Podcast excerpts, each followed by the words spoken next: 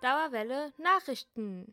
Hi there, and welcome to the latest episode of Radio Dauerwelle News with Kati and Helena. The English version will be presented by Helena. Corona update. The new semester started this Monday under changed studying conditions due to the corona crisis. The changes include the suspension of regular participation for a certificate of attendance and the extension of deadlines for term papers. Besides that, you can apply for the master program with only 70 instead of 80% of the regular performance conditions. To avoid having a disadvantage for existing deadlines and regulations during the summer term, this semester is not counted as an official semester in your transcript of records. Further information can be found on the website of the university under the submenu Corona. Emergency Aid Funds. The emergency aid funds provided by the County of Hesse ran out within only a few hours. On short notice, the government created a fund of 250,000 euro to help students in need during the crisis. Dr. Uwe Grebe, president and also spokesperson for the Hessen student unions in Marburg, is grateful for the governmental financial support. That's how emergency aid must look like non bureaucratic and fast. The government is not letting down our fellow students. On the other side, the Juso student group of Frankfurt claims that 430 requests can be fulfilled. That's a total of only 1% of all the students of the Goethe University. The emergency aids of 200 euro per approved application is totally out of touch with reality and no true help for students in need. The Alliance Soforthilfe für Studierende, Emergency Aid for Students, demands 3000 euro as immediate aid for all students who got into financial troubles due to the corona pandemic. They had launched a petition which has already received more than 15,000 signatures. This emergency aid should be a one time payment to help students to make it through the following months. According to the Alliance, approximately 600,000 students in Germany may be in need of such an emergency aid. You can find further information on the website of studi-soforthilfe-corona.org. Corona Scholarship the social startup mystipendium.de has founded the new scholarship program Alltagshelden, Everyday Heroes, for students who get involved into charity work during the corona crisis. If you are helping out other people, you can apply for a scholarship with a total value of 6,000 euros. You can apply for the program until May 15th, 2020. Survey Last week we asked you for your opinion.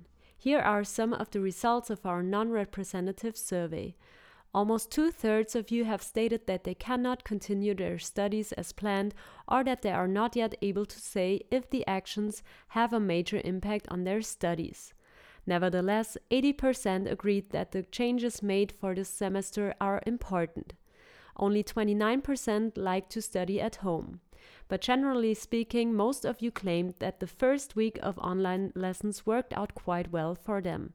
Some of you told us that they have some struggles to discipline themselves at home.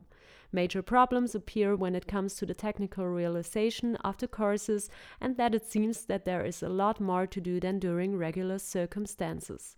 Nico Bach claims that this extraordinary situation is a disruptive process that totally changes our familiar studying habits and circumstances.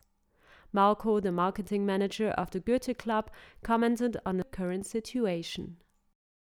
With its department Goethe in Business and Economics Club, Goethe Network, and Goethe Alumni, the Goethe Club is literally three initiatives in one. With an average of 40 events per semester, we are strongly affected by the current pandemic situation. In our volunteer work, personal contact, the joint application and multiplication of knowledge, and getting to know each other is particularly important to us. The best way to do this personally is for people to see, hear, and to be together in one place. A couple of drinks will lighten up the atmosphere.